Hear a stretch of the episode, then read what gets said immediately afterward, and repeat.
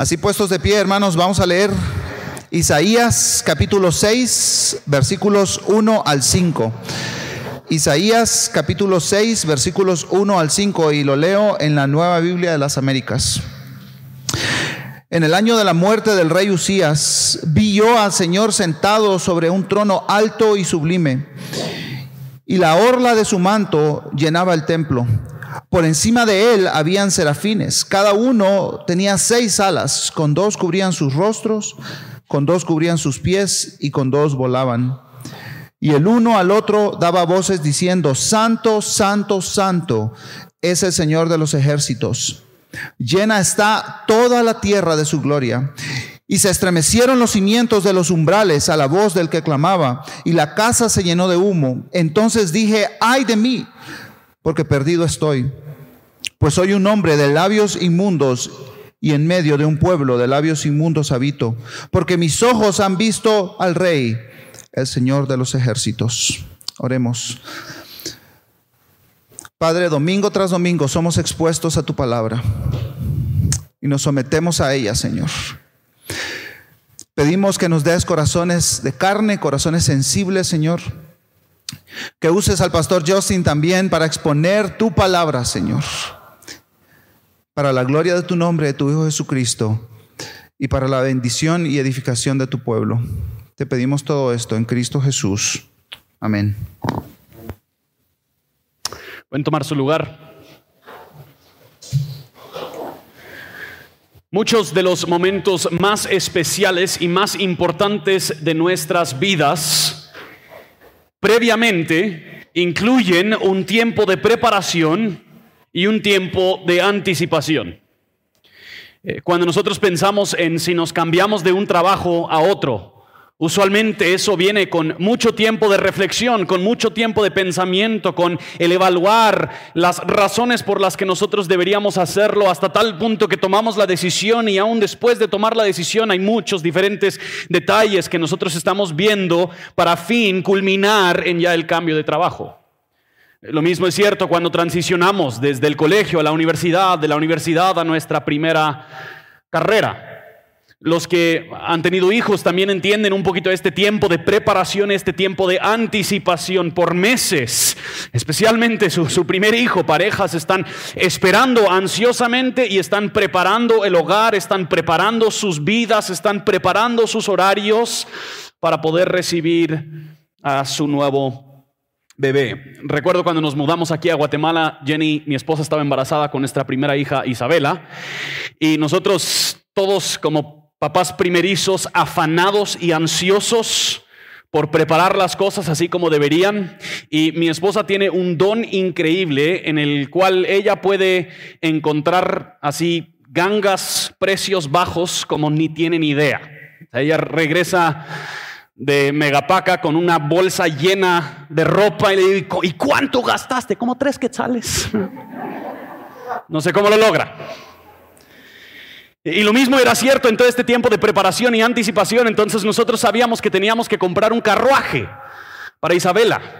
Y por más que insistía yo, mira mi amor, o sea, puede ser que tengamos otros hijos, entonces podríamos comprar así un carruaje relativamente estable que nos dure por más de... No, no, vamos a encontrar algo más barato y accesible. Entonces, por alguna razón nos metimos, creo que en ese entonces ni había Facebook Marketplace, era OLX y estábamos aquí en Guate como tres semanas. O sea, esto no era buena idea y acordamos con algún desconocido que nos íbamos a encontrar en el Walmart de Majadas y le di un cheque en una cuenta bancaria aquí en Guate que ni sabía si todavía tenía dinero o no, no lo había usado.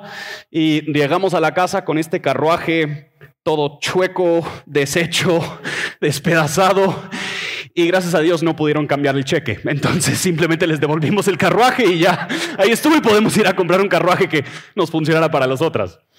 Pero todos entendemos la, ansiedad, la preparación, la anticipación de estos momentos tan importantes y tan cruciales en nuestra vida. Y en muchos casos, esos momentos importantes y esos momentos cruciales, nosotros apartamos espacios todos los años para reconocerlos y recordarlos. Y para la iglesia, Cuaresma es eso. Es un tiempo para preparar y anticipar la celebración más importante de la iglesia, la celebración del Evangelio. Esta tradición de cuaresma, para que lo tengan claro, no inició con la iglesia católica romana, sino que inició mucho antes aún que la reforma. Esto inició despuesito del concilio de Nicea, que sucedió en el año 325 después de Cristo.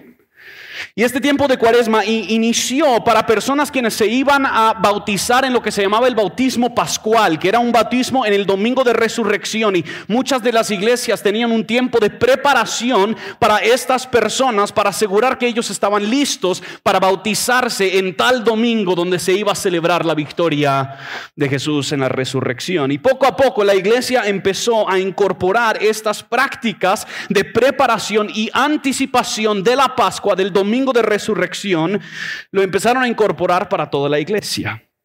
Y fue después del concilio de Nicea que nosotros tenemos la primera evidencia de que muchas iglesias estaban apartando 40 días, 6 semanas antes del domingo de resurrección para reflexionar sobre su unión con Cristo en su muerte y resurrección.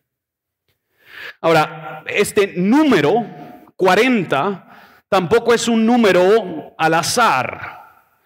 Em, eh, sabemos en la Biblia que este número de 40 siempre suele aparecer, no sé si ustedes se han dado cuenta. El diluvio duró 40 días y 40 noches. Moisés vivió 40 años en el desierto como pastor de ovejas antes de volver a ser el líder del pueblo de Israel. De ahí él estuvo en el monte Sinaí por 40 días y 40 noches. Él intercedió y ayunó por el pueblo de Israel por 40 días y 40 noches después de que él encontró el becerro de oro.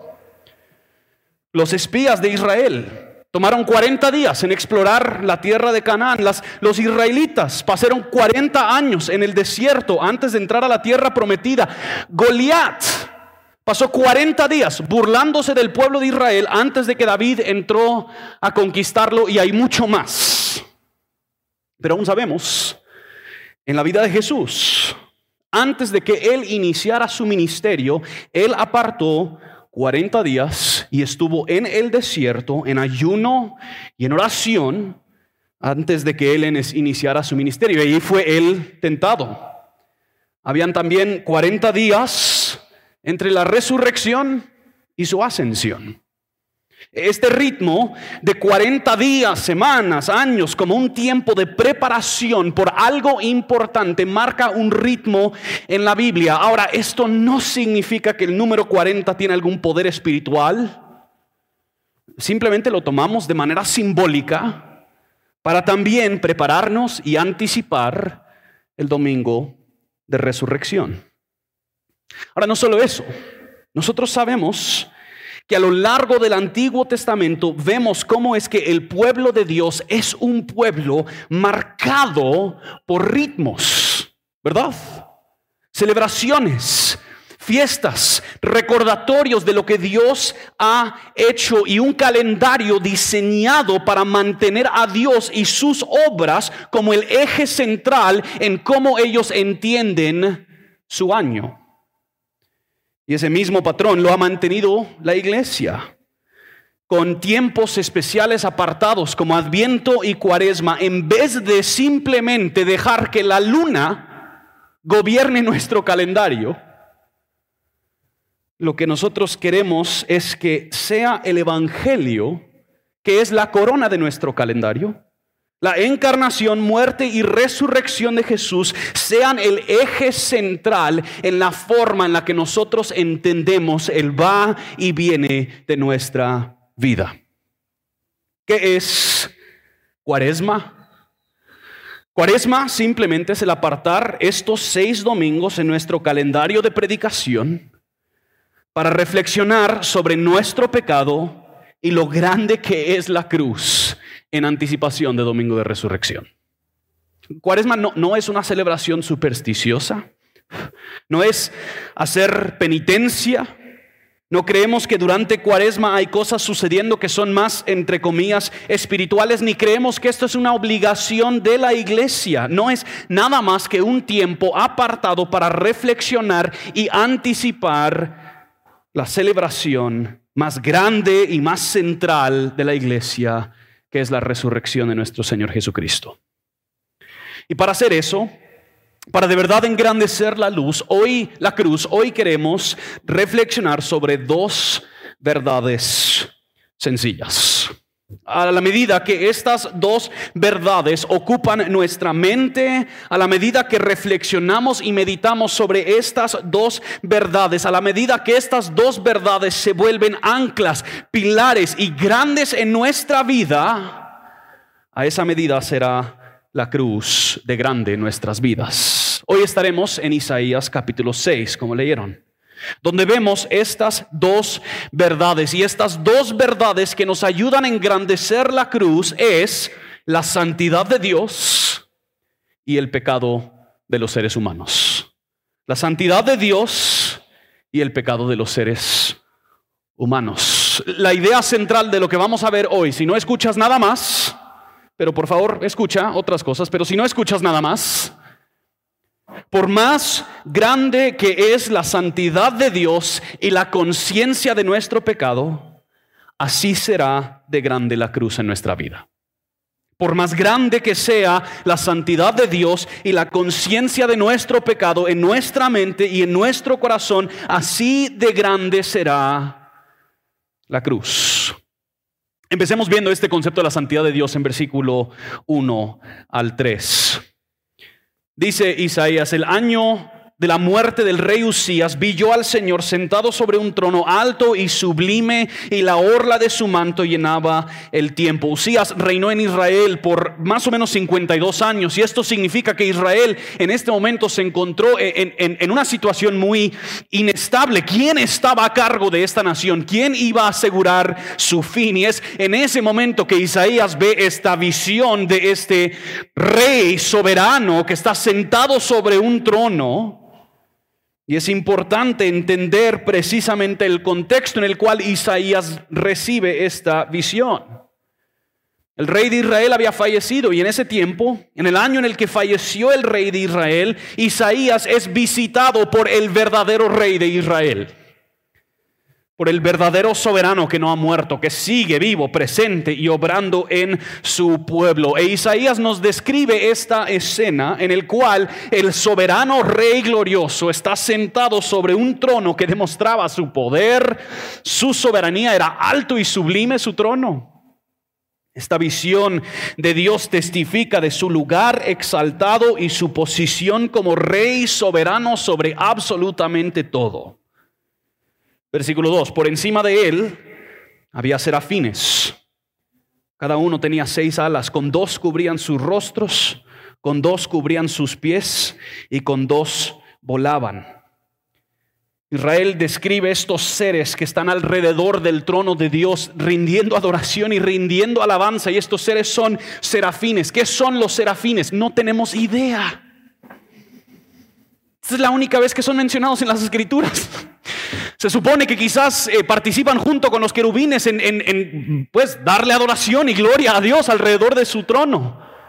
Pero lo más importante de los serafines no es necesariamente lo que ellos son ni quiénes ellos son, sino que ellos en ese momento son directores de alabanza y están declarando acerca de Dios la verdad que determina o que define su divinidad. Lo más importante es la verdad simple y a la vez compleja del Dios que estaba sentado sobre el trono.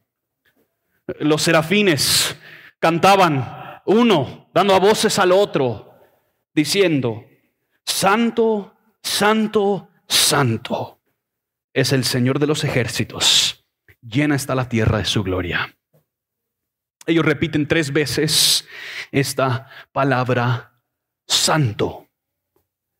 En, el hebreo esto no era simplemente una forma de darle énfasis a algo, pero de comunicar un superlativo. O sea, que ellos están diciendo que al decir santo, santo, santo, lo que ellos están diciendo es que Dios es el más santísimo de lo más santísimo de lo más santo que existe. O puesto de otra forma, Dios es archirrequete super santo. Esta es la única característica de Dios, el único atributo de Dios en las escrituras que es repetida de esta forma. Las escrituras no nos dicen Dios es amor, amor, amor. No nos dice Dios es justo, justo, justo. Pero sí afirma que Dios es santo, santo, santo. Su declaración implica que Dios es completamente, totalmente, absolutamente lo más santo dentro y fuera de todo el universo. Dios es la esencia, la revelación perfecta y más pura de toda la santidad. ¿Qué significa entonces que Dios es santo? Santidad literalmente significa separado o apartado. Viene de palabras antiguas que tenían que ver con cortar o separar telas. Otra forma de decirlo es que Dios trasciende todo, Dios es trascendente. Esto quiere decir que Él excede los límites de lo que entendemos o concebimos. Él trasciende, más allá de la creación. Él trasciende nuestro entendimiento y este mundo. El punto de decir que Dios es santo es dar a entender su tremenda y especial separación y distinción de todas sus criaturas y de todo el orden creado. Él es apartado, Él es distinto, Él es especial. Hablando de especial, mi abuelita Burkholder es una abuelita muy especial. Ella, em, nosotros, ellos viven en una casa humilde en Canton, Ohio, una ciudad humilde en medio de un estado humilde. Ella y tenían una casa humilde, entonces todos nosotros visitábamos todos los años y hacíamos Navidad ahí en su casa y la casa estaba a punto de reventar porque estaban todos los tíos, estaban todas las tías, estaban todos los primos, estaban todas las primas y ahí estábamos todos uno encima del otro. Y se pueden imaginar la condición de limpieza de esa casa en el transcurso de esos días. Era casi imposible asegurar que la casa se mantuviera en orden y se mantuviera limpia, pero mi abuelita Burkholder tiene un don impresionante por siempre asegurar que todas las cosas están perfectamente en orden y perfectamente limpias. Pero había un cuarto en la casa que por seguro jamás se iba a ensuciar. En los Estados Unidos, por alguna razón, se nos metió esta idea de tener como una sala de visitas. Entonces, esta es la sala donde recibes a gente. Y en muchas casas, pues esa sala, sí, recibes a gente, pero también vas y te sientes ahí con la familia y lo demás. En la casa Burkholder así no era. Esta sala era especial. Esta sala era apartada. Esta sala tenía alfombra blanca sin ninguna mancha. Esta sala tenía adornos perfectamente colocados. Jamás ibas a encontrar ni un solo grano de polvo ni de tierra en esa sala por si acaso que de repente, no sé, el presidente de los Estados Unidos llega a tocar la puerta en su casa. Ella estaba lista en cualquier momento para recibir a cualquier visita en esa sala intachable. Y se pueden imaginar, nosotros como sus nietos lo teníamos absolutamente prohibido entrar a esa sala. Si ella nos encontraba en esa sala, nos topábamos ahí con la furia completa de la familia Burkholder desde generaciones atrás hasta todas las generaciones por delante. Esa sala, por decirlo así, era santa. Era apartada, era distinta, era separada de todo lo demás. A.W. Tozer dice lo siguiente, la santidad de Dios no es simplemente lo mejor que conocemos infinitamente mejorado, no conocemos nada como la santidad de Dios. Se destaca aparte, único, inaccesible, incomprensible e inalcanzable. El hombre natural está ciego a ella, puede temer el poder de Dios y admirar su sabiduría, pero ni siquiera puede imaginar su santidad.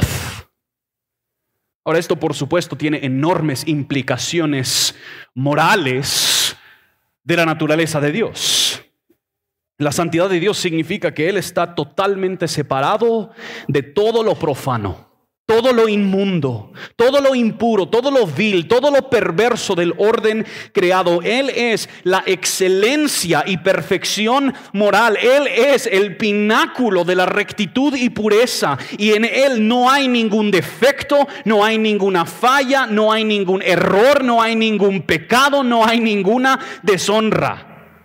Esta santidad no es un simple atributo de Él, sino que resume y define todo lo que Él es y todos sus atributos. Su amor es santo. Su justicia es santa. Su poder es santo. Era este atributo de Dios que hacía que los serafines cubrieran su rostro y sus pies. Este es el atributo de Dios que hace que la humanidad inmunda tiemble ante su presencia. El atributo que demanda que Él sea exaltado y adorado. Pero este atributo no es simplemente algo que temer, sino que el hecho de que Dios es santo es lo más atractivo de Él también. Lo más deseable. Su santidad es lo más hermoso, lo más puro, lo más perfecto en todo el universo y esa santidad lo hace digno de toda gloria y toda honra. Las palabras no nos alcanzan para describir lo que significa que Dios es santo. Y por eso los serafines simplemente dicen, santo, santo, santo. ¿Cómo entonces responde Isaías a tal visión tan espectacular y tal mensaje tan hermoso de Dios? Ver la santidad de Dios hizo que Isaías se volviera profundamente consciente de sus propias falencias y de su pecado. Noten esta segunda verdad el pecado de los seres humanos en versículo 4 y 5. Isaías está hablando y se estremecieron los cimientos de los umbrales a la voz del que clamaba. Y la casa se llenó de humo.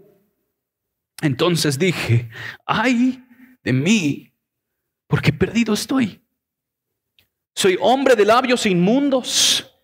Y en medio de un pueblo de labios inmundos habito, porque mis ojos han visto al rey al Señor de los ejércitos. Al estar en la presencia de Dios, Isaías no es conmovido por su debilidad. Isaías no es conmovido por su tamaño. Isaías no es conmovido por lo hermoso de la imagen y tal vez lo, lo feo que él estaba vestido. No, lo que conmueve a Isaías de lo que él se hizo consciente en ese momento era su impureza y la impureza de su pueblo. El contraste entre cómo es Isaías y cómo es Dios era inmediatamente notorio. Isaías en ese momento no podría aparentar que él era algo superior de lo que él realmente es.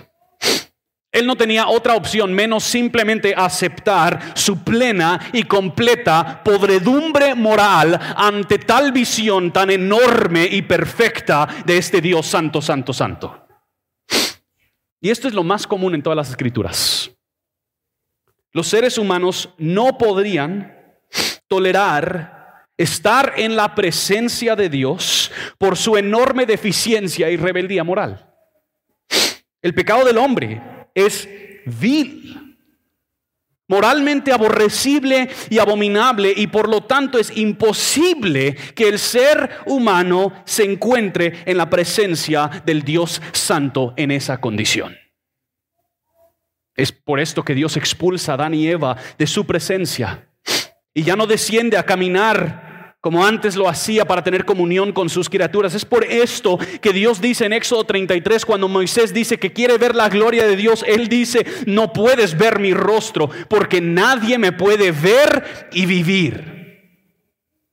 Y es por esto que a lo largo del Antiguo Testamento el pueblo de Israel tenía que ser sumamente cuidadoso en el templo, porque en el templo habitaba la presencia de Dios. Había un lugar en el templo, en la parte más interna del templo, que se llamaba el lugar santísimo. Santo, santo, santo.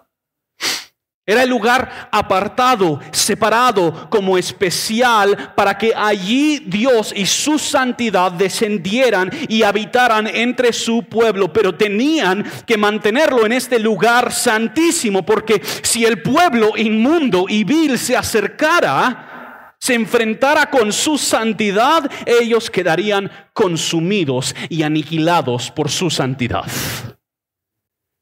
Entre todas las personas del pueblo de Israel, Nadie podría entrar al lugar santísimo menos una sola persona, que era el sumo sacerdote.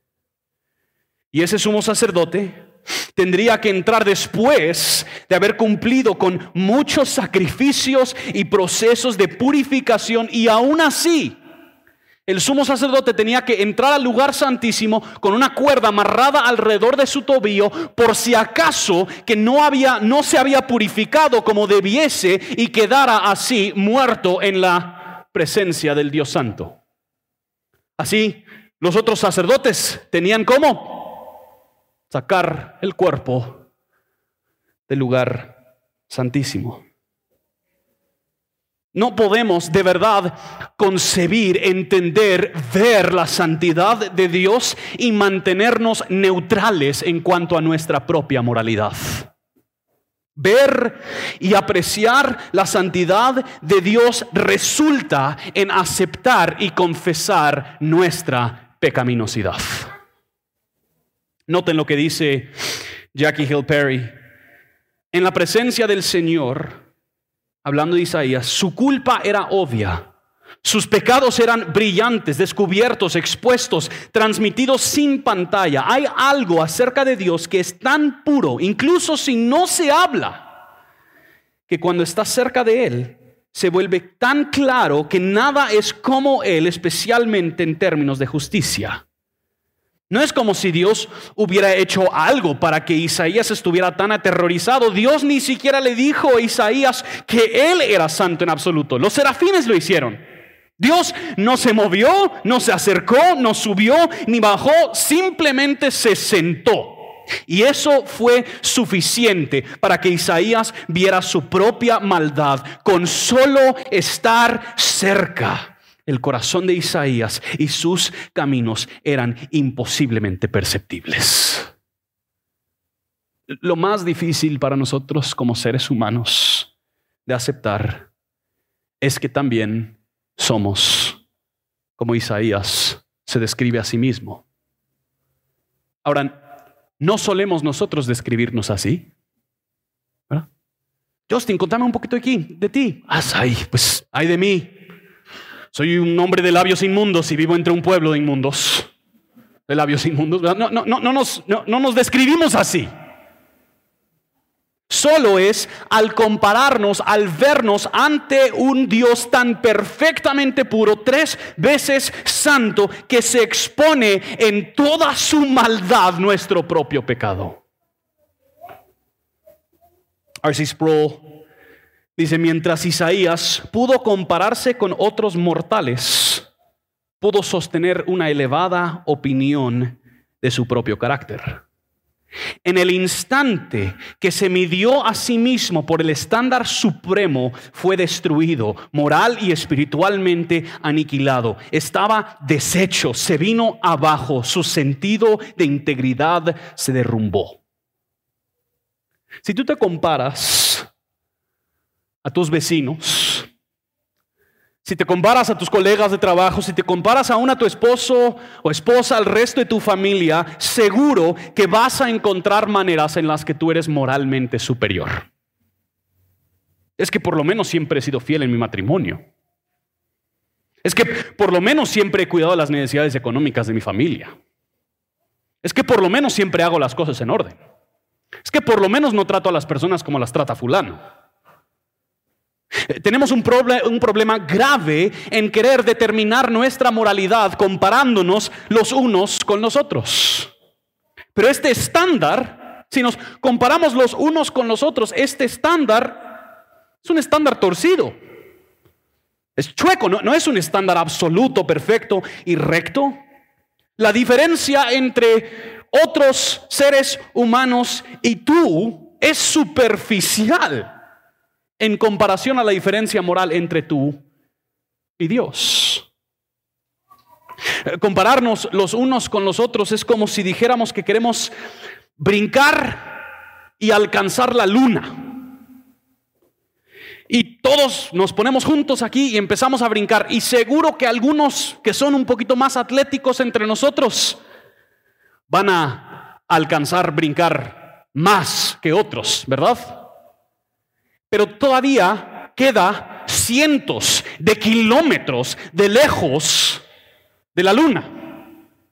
La diferencia entre donde ellos terminan de brincar y donde está la luna es una diferencia abismal en comparación de la pequeña diferencia entre cada uno de nosotros que brincamos. Entonces, por supuesto, nosotros podemos ver a nuestro alrededor y yo, yo brinqué más alto que aquel o que aquella. Pero el estándar no es lo que los que están a nuestro alrededor hacen. El estándar es la santidad de Dios. Es solo al compararnos al único estándar objetivo, absoluto, santo y perfecto, que todos perdemos las excusas, perdemos las justificaciones, perdemos nuestro sí, pero... Y quedamos igual como Isaías, deshechos y expuestos como inmundos quienes viven rodeados de un pueblo de inmundicia. ¿Cómo es entonces que entender estas dos verdades nos ayudan a engrandecer la cruz?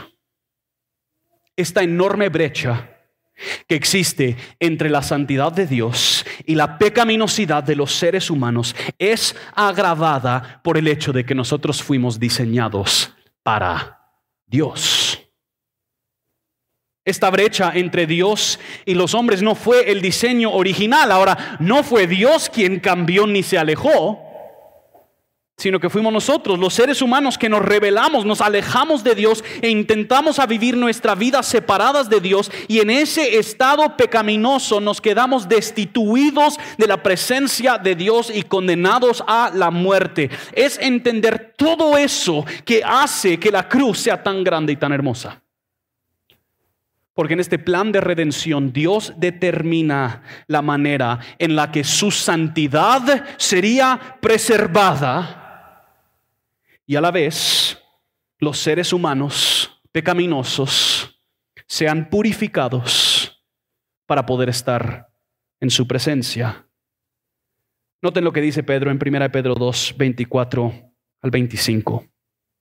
Él mismo llevó nuestros pecados en su cuerpo sobre la cruz, a fin de que muramos al pecado y vivamos a la justicia, porque por sus heridas fueron ustedes sanados. Pues ustedes andaban descarriados como ovejas, pero ahora han vuelto al pastor y guardián de sus almas. El plan de Dios era enviar a su propio Hijo para que sobre Él cayera la condenación y el castigo de nuestro pecado y así sería removido nuestra culpa, seríamos purificados y limpiados de nuestro pecado, hechos justos, hechos santos, para así entrar a la presencia del Santo, Santo, Santo. De hecho, nos dice Lucas, que cuando Jesús colgaba en la cruz, después de que él había entregado su vida y cumplió su misión en medio de la oscuridad y tristeza de esa tarde, nos dice Lucas que en el templo, en ese lugar santísimo, se rasgó el velo en dos y se partió así, dando acceso a personas rebeldes, viles, quebrantadas como tú y yo, para poder estar en la presencia del Santo, Santo, Santo. Es por medio de la cruz que los seres humanos impuros, rebeldes e imperfectos tienen un camino a la presencia santísima del Dios Santo.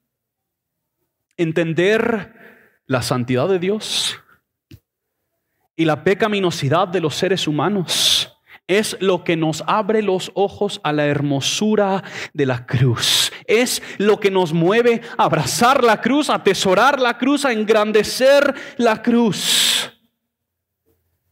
Y es muy importante reconocer y afirmar que amar y atesorar la muerte y resurrección de Cristo no es algo que simplemente hacemos una vez para entrar al cielo.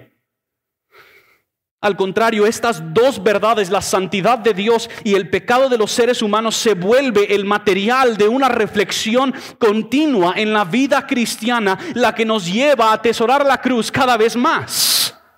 Por más años que pasamos siendo cristianos, más y más valioso se vuelve la cruz.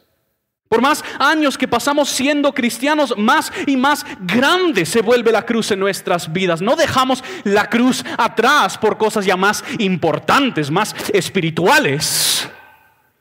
No, en, en la cruz y en la resurrección de Cristo nosotros encontramos la totalidad de nuestra espiritualidad. En la cruz de Cristo encontramos la solución a nuestro problema, encontramos acceso y comunión con el Dios tres veces santo. Por más que meditamos en la santidad de Dios y en nuestro pecado, más hermoso se vuelve la cruz. Al hacer de menos la santidad de Dios o al hacer de menos nuestro propio pecado, hacemos de menos la cruz de Cristo. Es solo al apreciar ambos en su plena y completa verdad que engrandecemos la cruz. Tal vez los que han estudiado el libro Vida Centrada en el Evangelio recordarán esta imagen que tenemos en la pantalla. Por más que entendemos la santidad de Dios y el pecado de nuestra vida, más grande se vuelve la cruz. Y en esto se resume la vida cristiana. La vida cristiana es un aprecio creciente por la santidad de Dios y el pecado del hombre. Y por lo tanto, un aprecio creciente por la cruz de Cristo. Voy a cerrar con esta cita de Paul Tripp que dice lo siguiente. Bajo la sombra de la cruz, el pecado ya no nos sorprende, ya no nos deprime, ya no nos mueve a negar o defender. Bajo la sombra de la cruz recordamos quiénes somos y con qué nos enfrentamos. Bajo la sombra de la cruz se nos pide que admitamos que el mayor enemigo que enfrentamos no es la dificultad o el maltrato externo, sino el enemigo del pecado interno. Bajo la sombra de la cruz dejamos de señalar con el dedo y comenzamos a pedir ayuda a gritos. Bajo la sombra de la cruz se nos recuerda que no estamos solos en esta batalla. De hecho, allí admitimos que no tenemos ningún poder para luchar por nuestra cuenta. Bajo la sombra de la cruz recuperamos nuestra cordura, admitiendo quiénes somos y qué es lo que necesitamos desesperadamente. La sombra de la cruz es un lugar de paz y protección que no se puede encontrar en ningún otro lugar. La cruz nos enseña a no tener miedo de admitir ni confesar el pecado, no porque seamos poderosos o capaces, sino porque Jesús es el vencedor. Y no hay nada que enfrentemos dentro o fuera de nosotros que exista fuera de la victoria completa de la cruz. Puedo enfrentar mi pecado sin depresión, sin ansiedad, porque Cristo luchó por mí y ganó y lo sigue haciendo. Si nunca en tu vida has meditado en estas verdades, ni confesado fe en Jesús, quisiera invitarte a que hicieras de estas verdades la base y el fundamento de tu vida. El Dios que te diseñó, el Dios que te creó, es santo, santo, santo. Y nosotros, pecadores, rebeldes, imperfectos. Pero en Cristo, Dios ha abierto el camino para que podamos estar con Él. Y si ya te consideras cristiano, quisiera animarte primero a que te pongas en pie. Y que también estas verdades sigan siendo la base de tu vida. No, no existe tal idea de avanzar más allá de la cruz. Al contrario, Pa- Pablo dice que él se jactaba en la cruz de Cristo.